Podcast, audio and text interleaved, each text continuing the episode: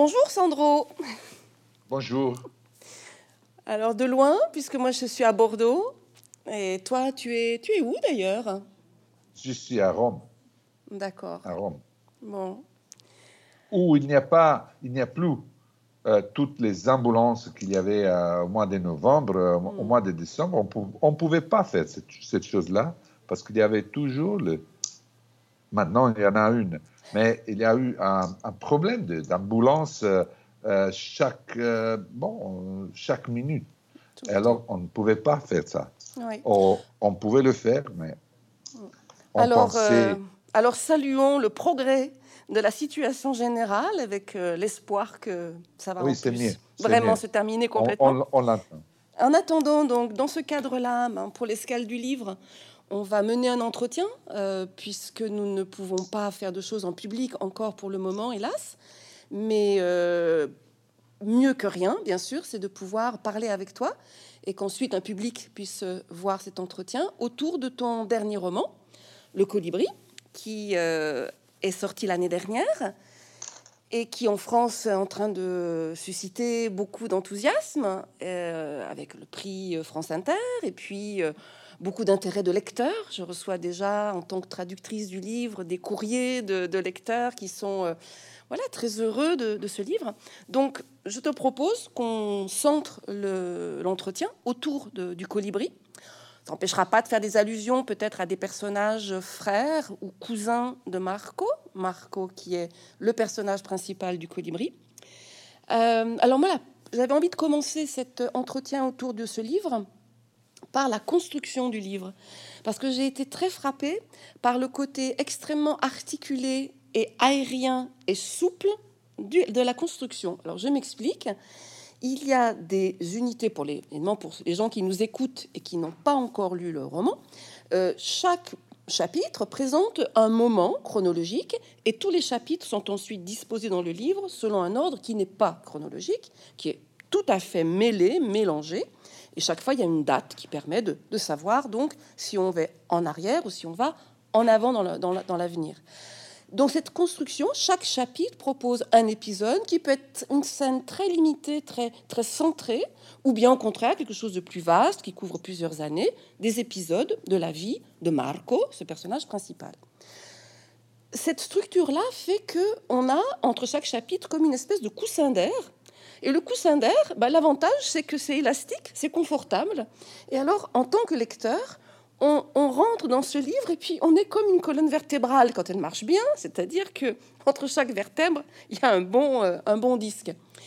Alors voilà, je ne sais pas si cette, moi ça m'a suggéré cette image en, me replongeant dans, dans, le livre euh, là pour cette rencontre, donc plus comme lectrice que comme traductrice encore. Et j'étais très frappée par cette souplesse et ce confort. Alors, je ne sais pas si toi, ça te, quelle était ta démarche en tant qu'écrivain en composant le, livre? Oui, euh, avant tout, laisse-moi euh, rappeler ce que disait, ce qu'il dit Peter Handke de, sa traductrice. Et il admire beaucoup sa traductrice et il voudrait être à sa place parce qu'elle ne se doit préoccuper que de la langue. La structure est faite. Et, et ça, ça était pour lui, pour Peter Handke, le parfait. Mm. N'avoir même pas le problème de la structure et de s'occuper seulement de la langue. Mm. Moi, non, moi je suis architecte. Mm. Alors que ta similitude est parfaite de l'articulation vertébrale, euh, mais enfin, ce que j'ai eu dans, dans la tête euh, comme, comme, un modèle, c'était un modèle plus architectural mm -hmm. que biologique que physiologique. C'est la même chose. Et c'est vrai aussi que euh, la structure euh, des os, des vertèbres, c'est architecture du corps. Mais moi, j'ai pensé plus à, à, la construction de, de, de, de, la coupole de Brunelleschi à Florence, où il y avait une, une situation de autoportance. Euh, c'était toujours indépendant. Il n'y avait pas besoin, pendant la construction, de, la supporter avec de, quelque chose qui va être enlevé à la fin. C'était tout à fait un organisme, un organisme architectural. Et ce que je veux dire, il n'y a, pas de montage. Comme vous lisez le livre, je l'ai écrit. Et les, sautes que j'ai faites dans le temps sont faites exprès pour... Euh, euh, j'avais un problème. Je savais qu'il y avait une quantité de souffrance, euh, de douleur très haute dans cette histoire. Et je ne voulais pas arriver à chronologiquement à des points terribles où il y avait la douleur, la souffrance concentrée. Je voulais donner l'idée qu'il y avait un lendemain, euh, car je savais que j'avais un, protagoniste que, euh, qui était capable de, de, supporter. Alors, si les, les, protagonistes est capable de supporter, mais pas le lecteur, il, et mm. même pas l'écrivain, il y, aura, il y aurait été un problème. Et j'ai pensé à cette structure exactement parce que euh, quand il y a les grands, les grands moments de, de, de, de douleur, de souffrance, le lecteur, il le sait déjà qu'il va passer ça. Parce qu'il il, a déjà lu mm. des trucs qui sont passés après mm. ces moments-là. Il a déjà constaté, il a déjà vu qu'il y a un lendemain, qu'il y a la possibilité de vivre encore. Euh, et quand la mort, la perte, ils arrivent, euh, c'est plus facile de les supporter avec les protagonistes. Mais c'est vrai aussi que c'est très important la juxtaposition, on dit comme ça, euh, entre le bloc de narratif, de, les chapitres vrais et propres, et les lettres, les mails, les coupes téléphone qui font vraiment comme une membrane, comme une sorte de, euh, je ne sais pas en français, mais dans l'architecture, il y a la pierre et il y a la malta, comme on dit. La chaux. Oui, qui sert beaucoup, n'est pas, il n'a pas, elle n'a pas la, la, la fonction structurale, euh, parce que l'effort est supporté par la pierre, mm. par les briques, mais ça tient, ça mm. tient la structure euh, avec des, comme, comme, tu as, comme tu as dit, c'est exactement pour dar euh, cette, cette petit espace de, de, de, contraste entre une époque et une époque et une autre, mm. parce qu'on passe des années 70 de, du siècle passé aux années 20 de, ce siècle-là, de le rendre confortable avec euh, une autre ligne de narration, que c'est une, plus privée, plus documentale, et alors moins euh, où il peut, on peut, dans mon, dans mon intention, on pouvait bien euh, mélanger la, souffrance qu'on avait, qu'on avait, qu'on vient de prouver dans, un chapitre particulièrement tragique, mm. euh, où, au contraire, il y a des chapitres qui sont légers et qui ont un peu d'ironie et tout ça, mélanger ça avec une quotidianité qui était la, la, forme initiale pour le, pour le chapitre après. Mais je n'ai jamais monté. Je n'ai fait pas de montage, je l'ai écrit comme ça. J'ai eu une question avec ma femme, qui est ma première lectrice, euh, euh, parce que je ne voulais pas même mettre les dates. Ah oui. Elle me disait non, il faut que tu le mettes mm. parce qu'il y aura mm. quelqu'un que se, se perde. Et je dis, mais je veux qu'il se perde. Je veux que le temps devienne euh, un éternel présent. Et, et c'est pas important de savoir que ça va passer dans l'année 1974 et l'autre chose 2014. C'est bien sûr, il est un enfant ici, il est un homme là, alors on comprend qu'il est passé bon, des décades, mais pour moi, ce n'était pas important. À la fin, elle a gagné parce qu'elle m'a démontré que euh, si, si aussi un lecteur va être euh, bouleversé, va être euh, annouillé par l'absence d'une mm. date, moi, que j'avais été prévenu par elle, mm. moi, j'aurais perdu toute ma, ma, ma, ma, sûreté. Alors, oh, j'ai mis les dates. Mm. mais théoriquement, il n'y avait pas besoin de la date parce que euh, le temps, c'est un matériel. Euh, euh, quand tu vas renoncer à la structure chronologique, mm. tu as un matériel fantastique que tu peux mélanger et qui n'a pas besoin d'être nommé et, avec des, dates, parce que les dates ont une, importance pour la chronologie. Ils n'ont aucune.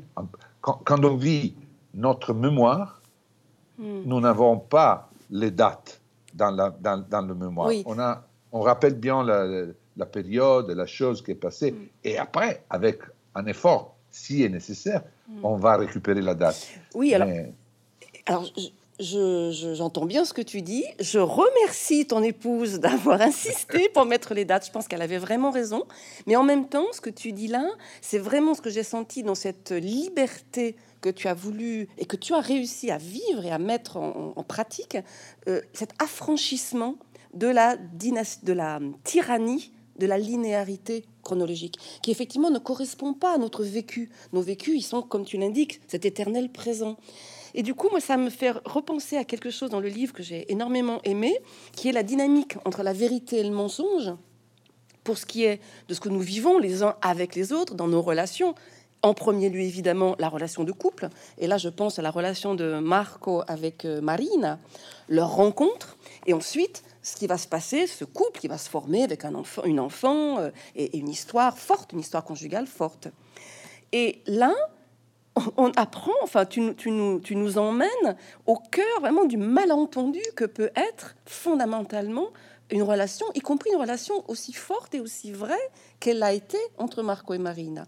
Alors, je vais peut-être me permettre de lire un petit paragraphe euh, du livre, et puis j'aimerais bien, si ça te, voilà, si tu as envie de commenter ou de réagir, ça, ça m'intéresse. Donc là, on est dans le chapitre Sauf que, euh, on est page 128 pour ceux qui voudraient regarder sur le livre, et voilà le début. Donc, comment raconter le surgissement d'un grand amour quand on sait qu'il a fini en foire d'empoigne? Et comment décrire celui des deux? Qui est leurré, parce que dès le début, il y a un leurre, sans qu'il passe pour un imbécile Pourtant, il faut raconter comment Marco et Marina se sont rencontrés, épris, mis ensemble, mariés, sauf qu'il vaudra mieux ne pas s'attacher à cette histoire parce qu'à partir d'un certain moment, elle changera de rail.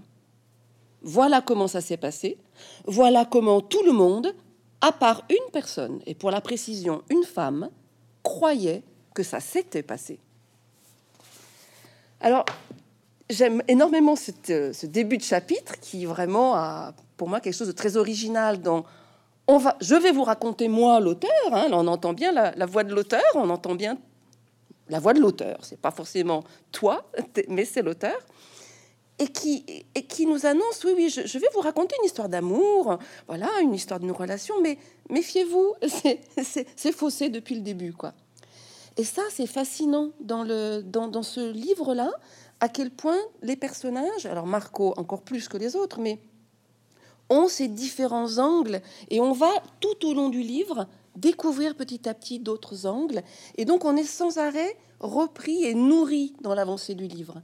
Et ça, moi, c'est quelque chose que j'ai trouvé euh, euh, bah, très, très, très puissant, quoi, très, très riche. Alors, est-ce que dans ta façon de l'écrire, quelque chose à laquelle tu as pensé de particulier ou qu'est-ce qui te guidait par rapport à ça? Mais il y a, il y a plusieurs, plusieurs choses à dire.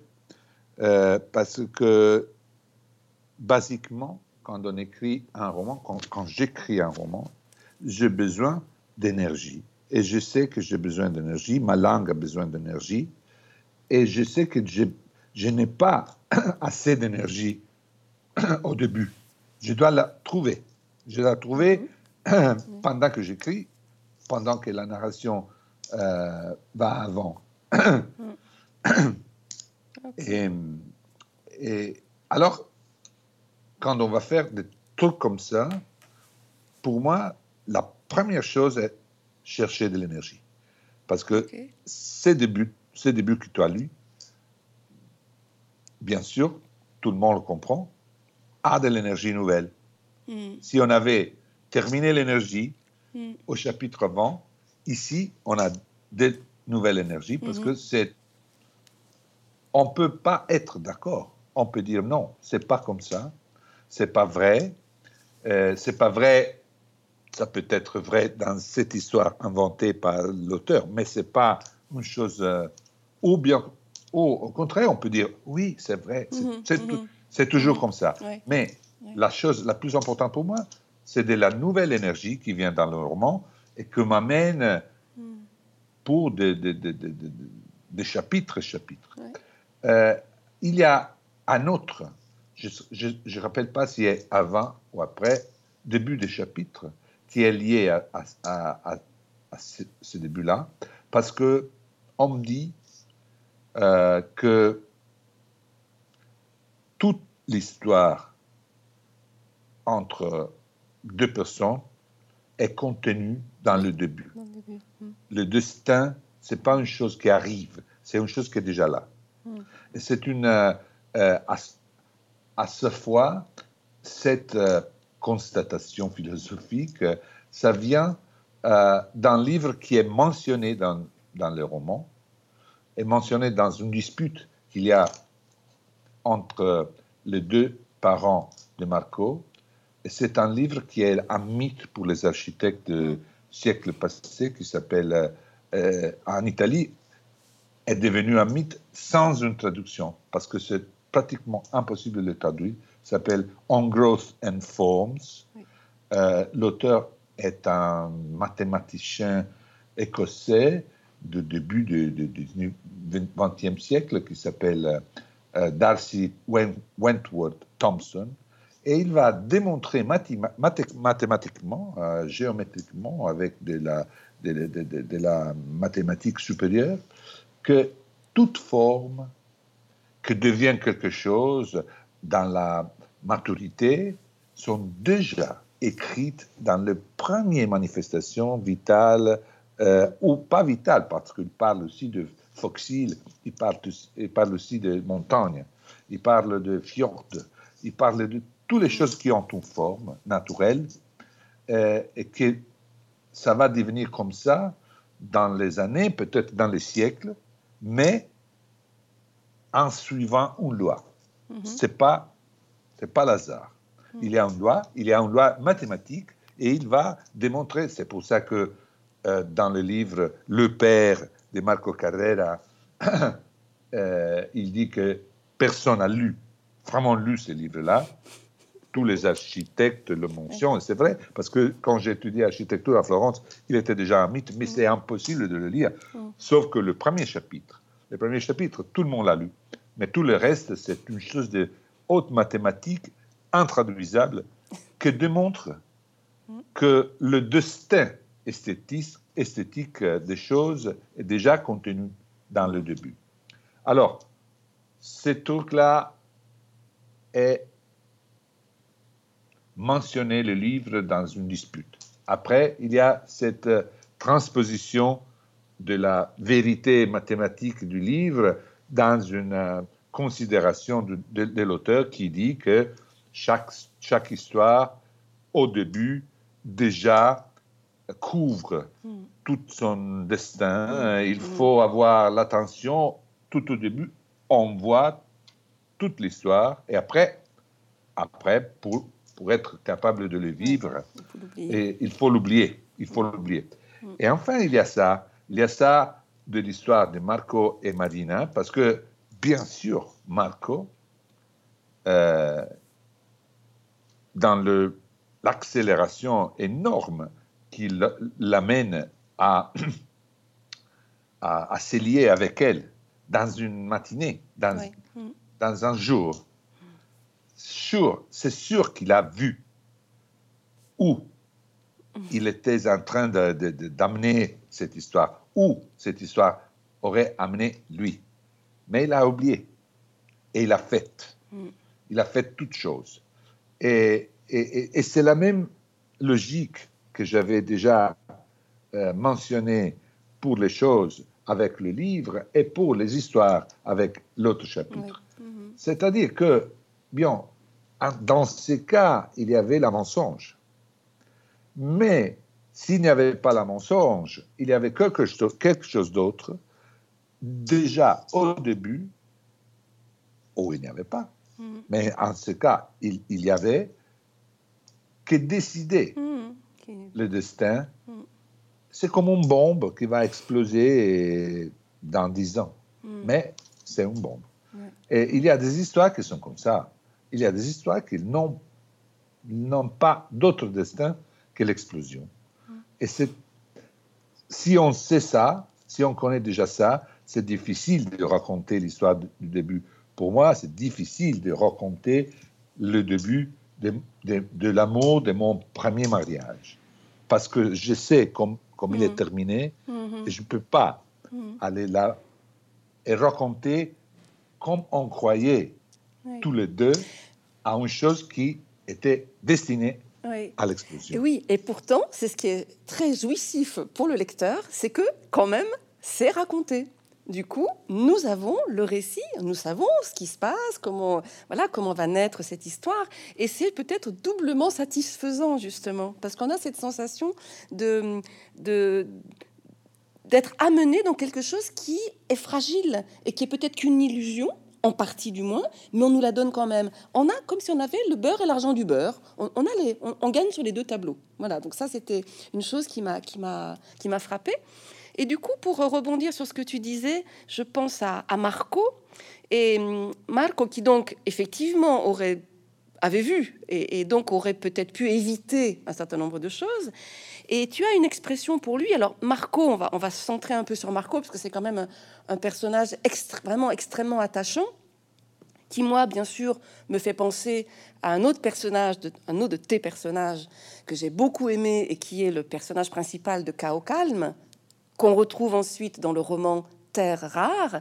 Donc je signale pour les lecteurs qui n'ont pas lu ces deux livres que ça peut être peut-être une bonne piste de lecture. Et Pietro dans, dans Chaos Calme est un peu pour moi, tu me diras si tu, vois, tu partages mon avis ou pas, mais pour moi, Pietro et Marco, ils sont vraiment frères, il y a vraiment quelque chose, ou cousins, parce que chez toi, la fraternité est importante et c'est autre chose. Donc ils sont cousins et ce sont des hommes euh, alors, moi, j'ai envie de dire, en tant que femme, c'est des hommes, on aurait vraiment envie de les rencontrer parce qu'ils ont une, une capacité à s'analyser, à se regarder, à être parfois tout à fait lucides sur eux. Pas toujours, il y a plein de moments où ils sont dans l'aveuglement, mais il y a des moments où tout d'un coup, vraiment, eh ben oui, ils prennent acte, ils comprennent, alors des fois avec 15 ans de, de retard, mais mieux vaut tard que jamais. Et il y a cette, euh, vraiment cette, ce bonheur de voir une psychologie masculine vraiment en profondeur, en relief, sur la durée, évolutive. Quelque chose qui est vraiment riche et qui est vraiment euh, com complexe. Euh, le contraire d'une simplification, le contraire d'un stéréotype. Et ça, ça fait énormément de bien. C'est vraiment quelque chose où tout d'un coup on se sent respirer. Et donc toi, enfin l'auteur, par rapport à Marco, euh, ce qui souvent me faisait sourire, moi me fait sourire dans le livre, c'est quand tout d'un coup, un petit regard sur le... Il y a un petit regard de l'auteur sur Marco qui est un regard... Euh, un peu de lui tirer les oreilles, un petit peu de le de dire, écoute, là, franchement, tu as, as, fait tout faux. euh, Et ça crée quelque chose d'extrêmement sympathique et d'extrêmement chaleureux. Et il hum, n'y a aucun jugement. C'est-à-dire que vraiment là, autour du personnage, rien n'est jugé. Il commet quand même des actes qui pourraient éventuellement donner lieu à un jugement. Par exemple, sa passion pour le jeu d'argent. C'est euh, voilà, ça pourrait être, être traité de façon un peu morale. Ça ne l'est absolument pas. Et donc on est vraiment. Il y a un jugement. Il y a un jugement. Oui, où tu dis, oui, quand il dit qu'il a enfin quitté cette passion qui était une passion d'adolescent non, non. Non, pas, pas, pas, pas sur le jeu d'argent. Il y a un jugement quand il y a le pacte de, de chastité entre Marco et Louisa. Oui. Euh, faite en France, à Lyon. Oui. Euh, et, et, moi, l'auteur, j'ai dit que c'est une connerie. Deux imbéciles. Oui, oui, ça c'est oui, oui, ça c'est dit. Ça c'est le seul jugement. C'est vrai. Et donc, pour revenir à Marco, à un moment, tu as une phrase qui, m'a beaucoup, qui m'a fait sourire. C'est justement dans le chapitre où on raconte comment euh, il y, a eu cette séparation d'avec Marina et comment cette séparation a été extrêmement violente et, difficile et, il a beaucoup souffert. Il a surtout été très maltraité. Elle a beaucoup euh, menti sur lui, elle l'a elle beaucoup attaqué. Donc il est quand même dans une posture euh, bah, honnêtement, euh, pour laquelle on peut avoir un peu de compassion. Hein. Et la phrase que tu, que tu lui assènes, c'est S'il est vrai que personne ne mérite ce qui lui arriva, il est vrai aussi qu'il ne fut pas loin de le mériter.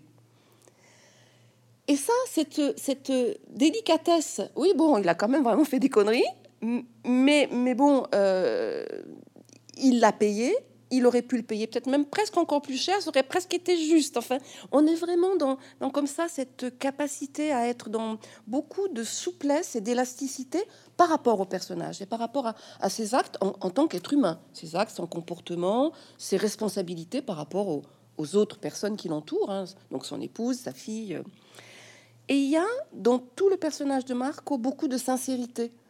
Euh, même dans les moments d'aveuglement, au final, dans le parcours qui est ce parcours de vie qui est, le colibri, où vraiment on, le suit depuis son adolescence jusqu'à sa mort, il y a vraiment la, ligne. On s'aperçoit au bout d'un moment que, enfin, il me semble que le moteur, que la ligne de fond qui donne sens, c'est vraiment cette sincérité, parce qu'il va pouvoir au bout d'un moment, on sera vers la page 300 et quelques, comprendre, parce qu'il le dit, il explique que finalement il se sent accéder à un certain état. Je ne veux pas appeler ça de la sérénité parce que ça a une image aujourd'hui qui est un peu galvaudée, mais un état, euh, un état meilleur, plus confortable, parce qu'il a compris, parce qu'il peut répondre au pourquoi de sa vie. Et c'est quand il a euh, eu cette fameuse nuit de jeu effréné, où il a gagné une somme folle, à laquelle il va renoncer, parce que là, tout d'un coup, il a compris. Et il comprend, tu est écrit dans le livre, le pourquoi, les pourquoi de, son existence. Ça, ça me semble très fort. J'ai envie de dire, euh, je sais pas, toi, c'est un truc que tu as, un truc que tu as expérimenté. Raconte comment ça se passe. non, comme je disais au début, euh, la question de l'énergie, la première métaphore euh, qu'il faut toujours considérer quand on parle d'un roman, euh, c'est entre le titre, le sujet et le travail même de l'écriteur, de l'écrivain. Parce que pour moi, euh, l'image symbole du colibri qui met toute son énergie pour rester, pour rester où il est déjà, c'est l'effort de, de, de, romancier de rester dans le roman de rester là. Rester là, ça veut dire raconter l'histoire, mais être là maintenant, demain, après-demain, avec toutes les forces qu'il nécessite pour être là et avoir la possibilité de faire les choses. C'est là la première métaphore du colibri. C'est à l'intérieur du roman. C'est pas pour le lecteur, c'est pour l'écrivain. Et et ça, ça va être bon pour toutes les romans. Pour moi, pour tous les, romans que j'écris et que j'écrirai et que je lis et que j'aime bien. Il y a toujours la nécessité de ces, de ces euh, mobilités comme un colibri avec toute la force et l'énergie qui vient en manquer. Il faut la répondre pour rester là, pour rester mm. dans les romans, mm. dans la langue du roman, dans la fiction du roman, dans les mensonges, dans, tous ces mondes-là, quand autour de toi, il y a le monde vrai, il y a le fils, il y a la femme, il y a les amis, il y a les ennemis, il y a tout, et que c'est réel, alors il faut mettre toute sa force pour rester là, mm. dans le monde fictif mm. du roman. Et ça, c'est la même chose qui va passer pour Pietro Palladini, pour Marco Carrera, pour tous les personnages des, des romans, pour moi. Après, il y a la métaphore de, de, de, du colibri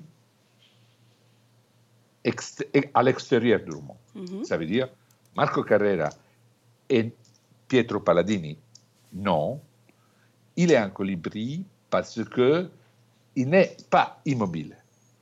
Il bouge. Il bouge pour rester là.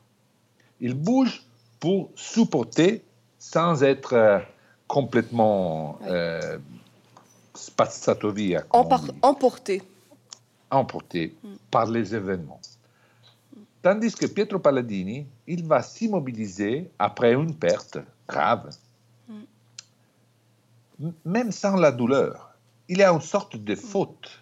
Et la faute qu'il qu porte avec soi-même est, est, protagoniste de grands malentendus. Mm. Tout le monde est convaincu, croit qu'il est dans une période de très forte souffrance. Et c'est pour ça qu'il s'arrête immobile euh, à l'école de sa, de sa, fille. Sa fille aussi, elle pense ça. Mais ce n'est pas vrai. Il s'arrête parce que il est bouleversé par le fait d'avoir perdu sa femme et de ne pas prouver toute la souffrance qu'il devrait prouver. Parce qu'il y avait un mensonge. C'est pour ça que j'ai que écrit deux romans. Parce que dans le deuxième. Tu veux dire dans Terre, dans terre rare, tu veux dire dans, dans la oui, suite. Hein? Terre, mm. terre, rare, il, il, faut raconter la mensonge, oui. Mm. Euh, alors que Marco Carrera, non, Marco Carrera, il est, il est destiné à trouver la vérité mm. par soi-même. Il passe à travers les mensonges, les siennes, les mensonges mm. des autres contre lui, c'est la vie. Mais comme il y a beaucoup de douleurs et beaucoup de souffrances à justifier, pourquoi? Pourquoi? Et il ne veut pas, il n'est pas le type, l'archétype de, de, de l'homme, euh, du personnage victime. Mm -mm. Il est le contraire, oui. il est le personnage héros, mm. pas la victime. Il ne peut pas rester là à se demander pourquoi pourquoi moi Pourquoi ça. Et après ça, il, fait, il, faut, il faut ne faire pas l'addition des souffrances. Ce sont des souffrances indépendantes. -hmm. Et il faut passer à travers ça, avec tous les bouleversements et toute la souffrance, et tout ça. Mais pour, pour arriver, et ça c'est à la fin, il arrive, au moment de la vérité. La vérité, ce n'est pas une chose objective. C'est quand tu sens que tu es dans la vérité. Peut-être une conversion religieuse, mm. peut-être quelque chose, il faut le prendre très sérieusement. J'ai travaillé beaucoup, comme tu sais bien, aux évangiles mm. Et je n'ai pas changé. Je, je, ne crois pas, je ne croyais pas en Dieu avant et je ne crois pas mm. même maintenant. Mais ce que j'ai compris en travaillant beaucoup, beaucoup des années sur les évangiles et sur sur les conséquences des, des, évangiles, je comprends bien la foi des autres. Mm. Parce que je comprends bien que c'est une chose peut-être la plus importante de la vie de, de mm -hmm. toutes les personnes qui ont foi. Mm -hmm. C'est leur foi, la mm-hmm. chose la plus importante. Nous, qui ne croyons pas, nous avons la tendance à sous-estimer le fait que notre ami, parce que j'ai des amis d'enfance qui croient, mm-hmm. qui chaque dimanche, depuis 50 ans, ils vont à la messe. Mm. Et moi, non. Mm. Ça, c'est une différence. Mais cette différence, c'est... Il ne faut pas sous-estimer la chose qu'il a décidé de garder, la, mm. sa foi, et que j'ai perdu. -hmm. Et, et, pour ça, ça la religion, c'est le, le, cas le plus, le plus commun. Oui. Mais il y a aussi des, des moments dans une vie où la personne qui était bouleversé par les événements, à un certain moment, il dit non, j'ai compris, j'ai compris pourquoi. Mm -hmm. J'ai compris pourquoi je, je suis passé par là. Mm -hmm. Et on ne peut pas juger. Ça, c'est une. Euh, c'est le résultat de la désespération, euh, juger Ouais. Mm. la foi des autres. On ne Mhm. peut pas. Et Marco était destiné à avoir une euh, démonstration physique, parce qu'on parle de sa mm, petite fille. Mm. Nipote, petite fille. Petite fille. OK. Ça, c'est-à-dire une, euh, un être humain, un, un vivant. Mhm. Et, et lui, il va comprendre que la vérité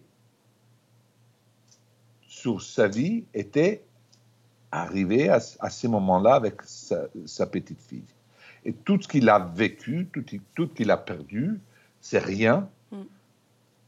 en comparaison du fait d'être là dans le présent éternel de la vie d'un enfant oui. euh, comme référence de cette petite fille. Ça peut passer pour tout le monde. Ce n'est pas exactement euh, euh, une exception pour Marco Carrera. Et croire beaucoup dans une personne comme il croit dans Mm. sa petite fille, Mm.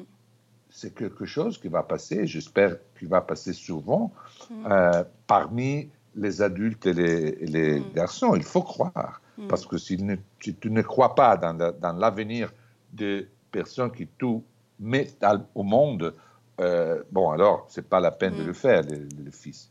Alors, ça, c'est la différence entre Pietro Palladini qui va s'arrêter Mhm. et la vérité de- de- de- de- du fait qu'il qu'il s'arrête, c'est sa faute. Il a une faute. Il n'a pas même la langue pour le dire. Mhm. Et, et tout le monde comprend autre chose. Mm. Et le malentendu va être euh, à Oui. ce moment-là un monde, Mm. un monde entier. Mhm. Et tandis que euh, euh, Marco Carrera euh, n'a pas de malentendu. Il passe à travers la souffrance, la mensonge, tous les trucs de- d'une vie normale, un petit peu euh, dur du normal, Oui. mais enfin, il a la révélation. Il a la révélation, il faut avoir du respect pour la révélation de Marco Carrera, comme il faut avoir du respect pour la révélation de Oui. n'importe qui. Oui, alors c'est- effectivement un sacré coup de poker, moi j'ai envie de dire, hein, que tu fais dans le bouquin, de, de proposer cette, euh, euh, ce personnage de Mirai Jean, la petite fille donc de Marco, qui, qui est définie comme l'homme du futur, qui va donc être l'incarnation vraiment d'un espoir, alors pas seulement à un niveau individuel, hein, comme tu viens bien de- de nous l'expliquer, mais à un niveau même social, hein, beaucoup plus large, puisque ça devient une mission qu'elle remplit.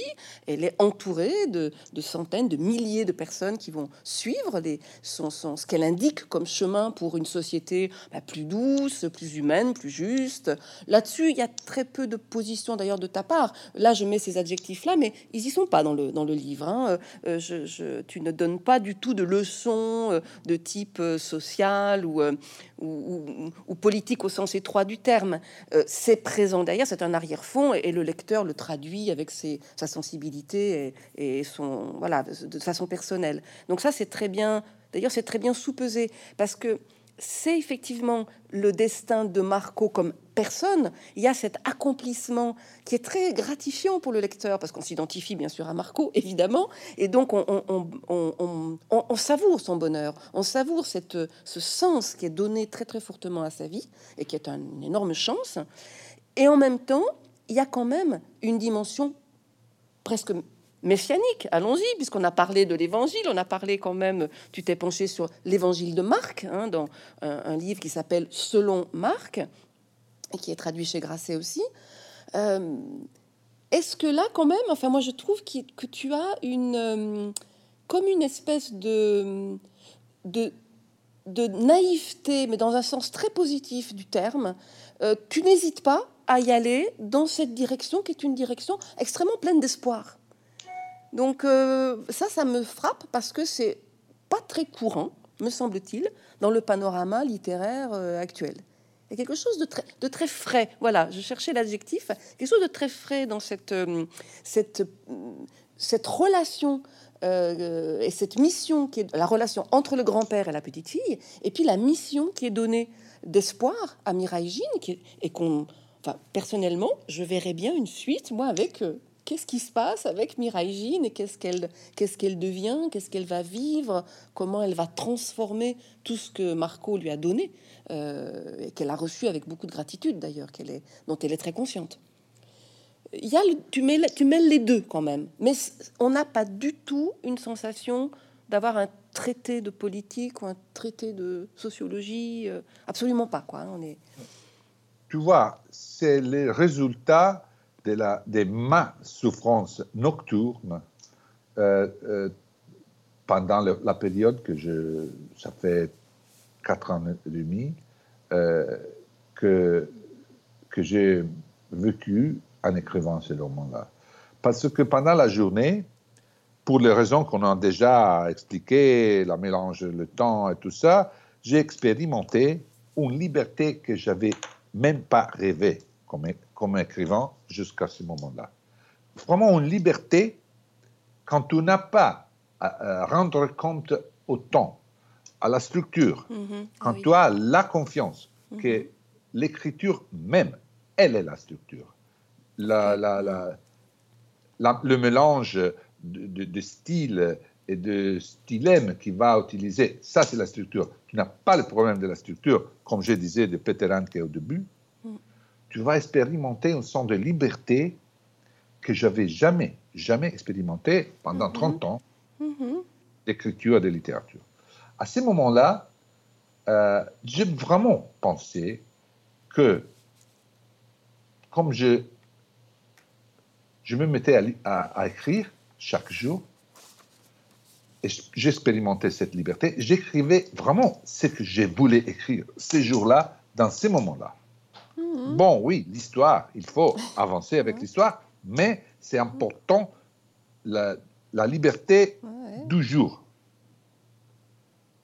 Et je le fais. Et je, m'assoyais et je disais, bon, euh, ça peut être que maintenant, dans deux pages ou trois, euh, dans l'histoire de Marco Carrera, ça vient euh, des zombies.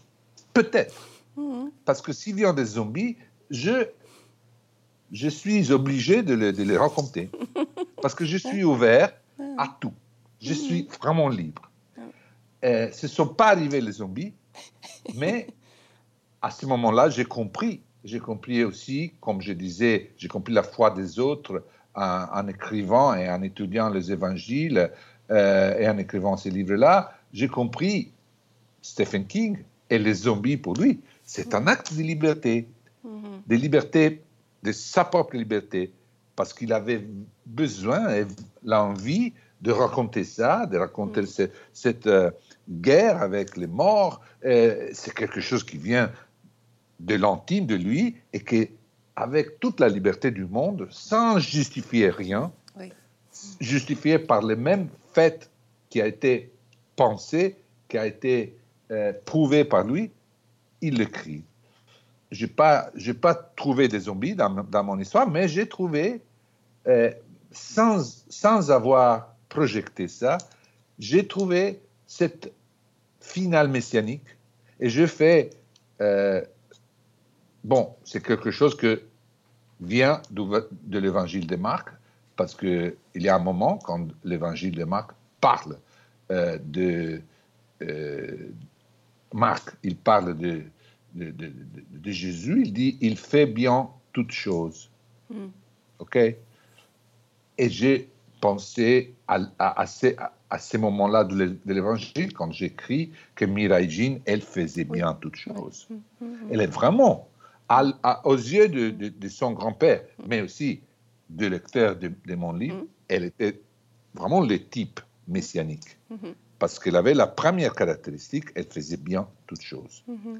Euh, mais enfin, je ne vais pas la justification euh, comme ça pour changer de, euh, le ton, changer parce qu'on est maintenant à la présence d'une personne messianique. Non, ça reste comme les zombies, comme ça reste le résultat d'être là, d'être resté dans l'histoire d'être resté dans sa propre vie. Marco Carrera, aussi bien si sa propre vie a été dure a été plein de pertes et tout ça. Il est resté comme le colibri et comme l'auteur reste dans l'histoire. Mhm. Il a trouvé ce fruit. Ce fruit, c'est pas seulement sa grand-fille, que c'est déjà assez, c'est déjà une bonne, une bonne raison pour être là, mais sa, sa petite fille, elle est, elle est étrangement capable de faire tout, toutes choses bien. Et alors, ça, c'est la, ça, c'est la raison. Tout est là pour elle. Pour elle. Elle ne pouvait pas être là si tu ne passais pas Mhm. Oui. toutes choses que tu as passées. Mhm. Et dans ce moment-là, elle a besoin de toi, de, de toi pour s'exprimer dans toute la nouveauté et dans tout l'espoir que sa présence même peut transmettre aux autres. Et c'est une, euh, euh, c'est une raison que j'aime bien être au monde au service de quelqu'un d'autre. de quelqu'un d'autre. Une raison de service. Oui. Tu n'es pas là pour la grande vérité, tu es là pour rendre service aux autres Mhm. et particulièrement rendre service à une autre personne. C'est toujours l'évangile de Marc.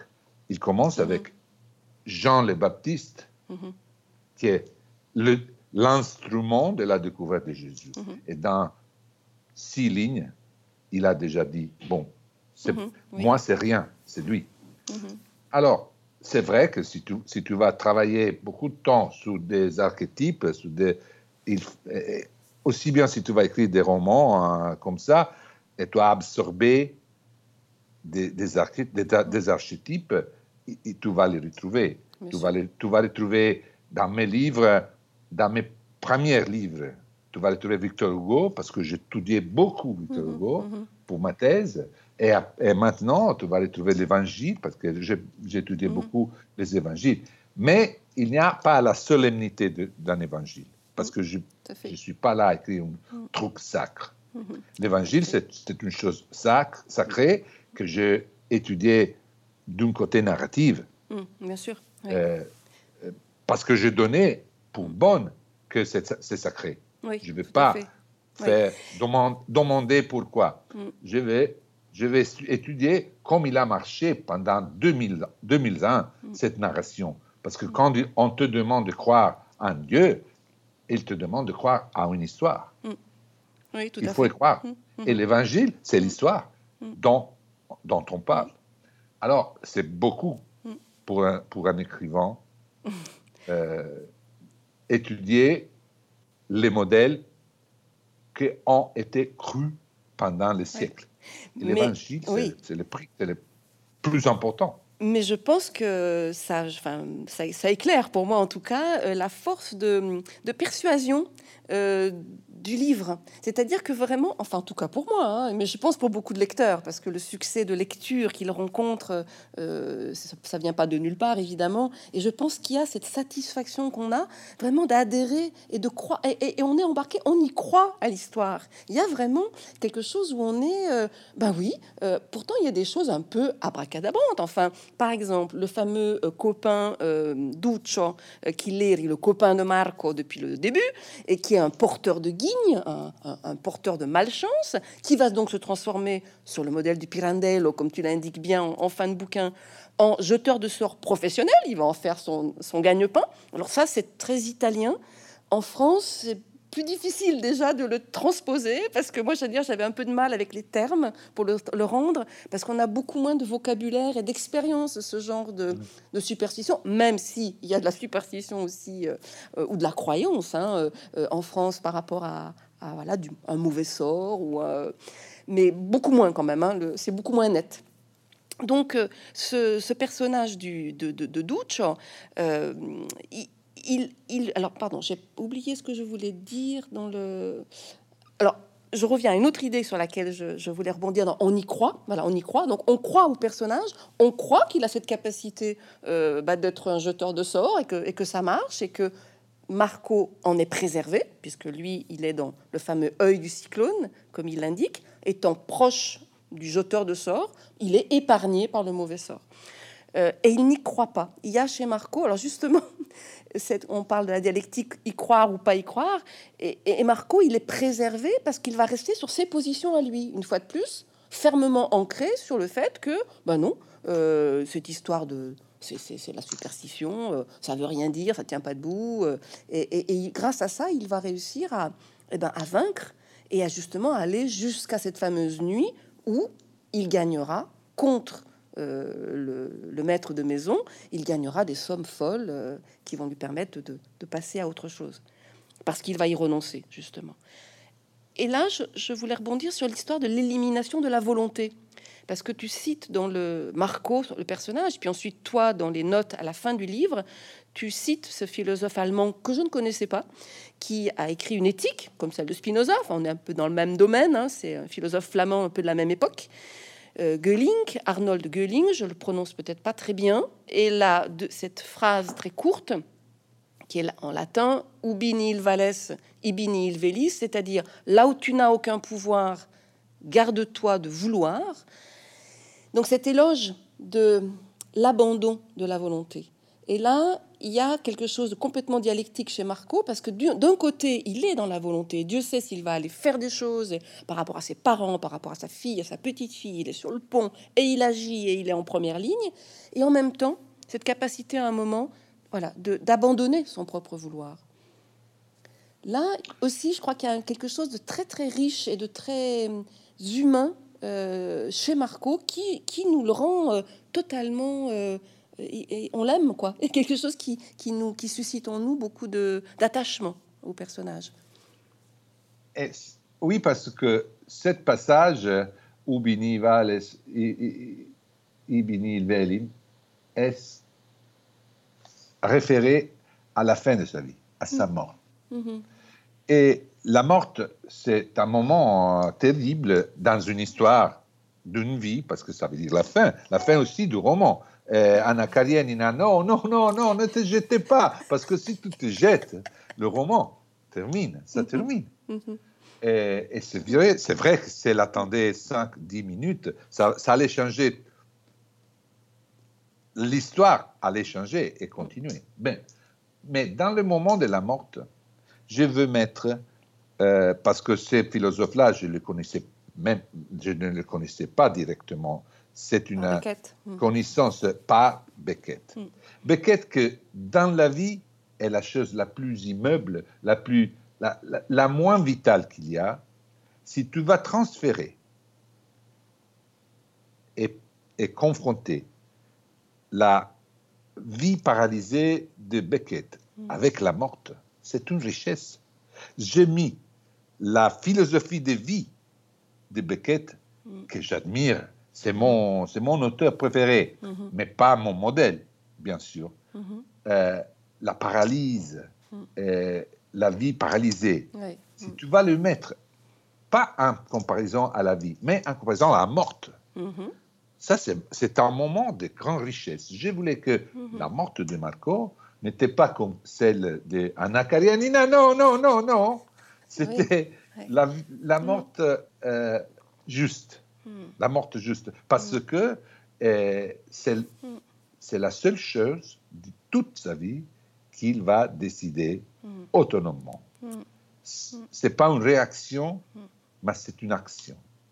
Et alors, comme on dit, bon, la mort, la mort c'est rien, la mort c'est rien. Non, la mort, ça peut, ça peut être beaucoup de choses, la mort. Si on va la raconter avec les, les valeurs euh, juste. Et pour moi, les valeurs de vie de, Beckett, c'était de parfaites valeurs de mort.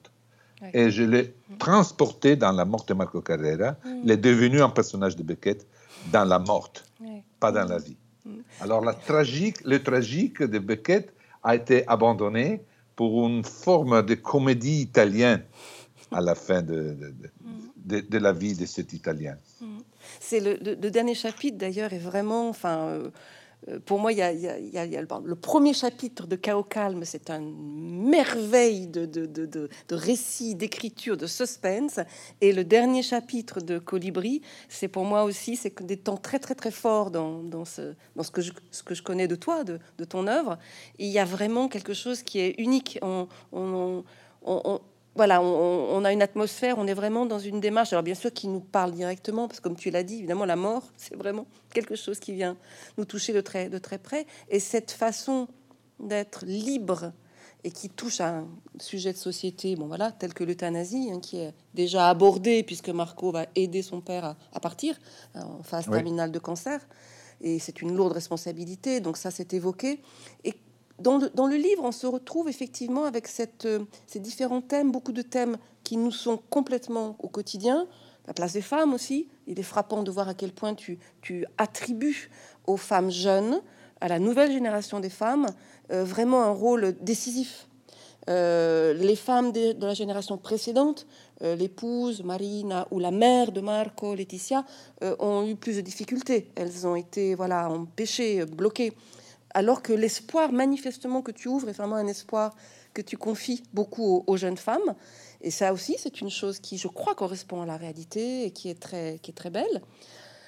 Donc, on va... Il y a aussi deux femmes qui se sacrifient dans le roman une est la sœur Irène et l'autre est la fille Adèle, euh, qui vont se sacrifier, on dit comme ça, hmm. ils vont être sacrifiés euh, dans le roman parce qu'ils euh, ils vont perdre sa vie, leur vie hmm. très jeune, mais ils sont deux sacrifices nécessaires pour hmm. rester là dans le destin de Marco, qui aura cette euh, c'est pas une satisfaction, c'est une réalisation finale.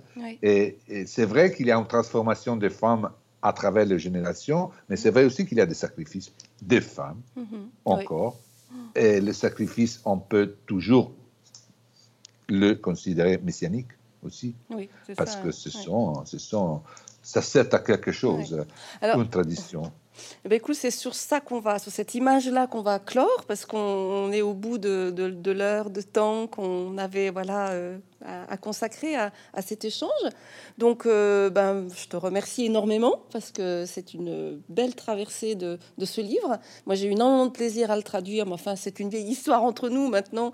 On a plusieurs livres ensemble et c'est vrai que voilà, c'est une belle chose. Et je tiens aussi à le dire aux lecteurs, au, public qui nous entend, qu'il y a vraiment une part humaine dans le travail de traduction qui est aussi la relation qu'on a avec l'auteur et, le jeu des questions et des réponses. Et on insiste et on défendait. Voilà, et il y a toute cette, cette dynamique et avec toi, c'est extrêmement euh, agréable. Et, et puis tu es hyper, euh, tu réponds, tu réponds, et puis tu, tu m'aides beaucoup. Donc voilà, je voulais aussi te remercier en tant que, en tant que traductrice. Voilà, si, euh, si tu veux rajouter quelque chose, je t'en prie. Tu as la... Et sinon, bon, on va se, se saluer. Et... Merci, merci à toi et à tous le, tous eux qui vont regarder cette, euh, cette rencontre. Euh, j'ai heureux d'avoir parlé avec toi une heure parce que ça fait beaucoup, beaucoup, beaucoup de temps qu'on ne parlait pas une heure.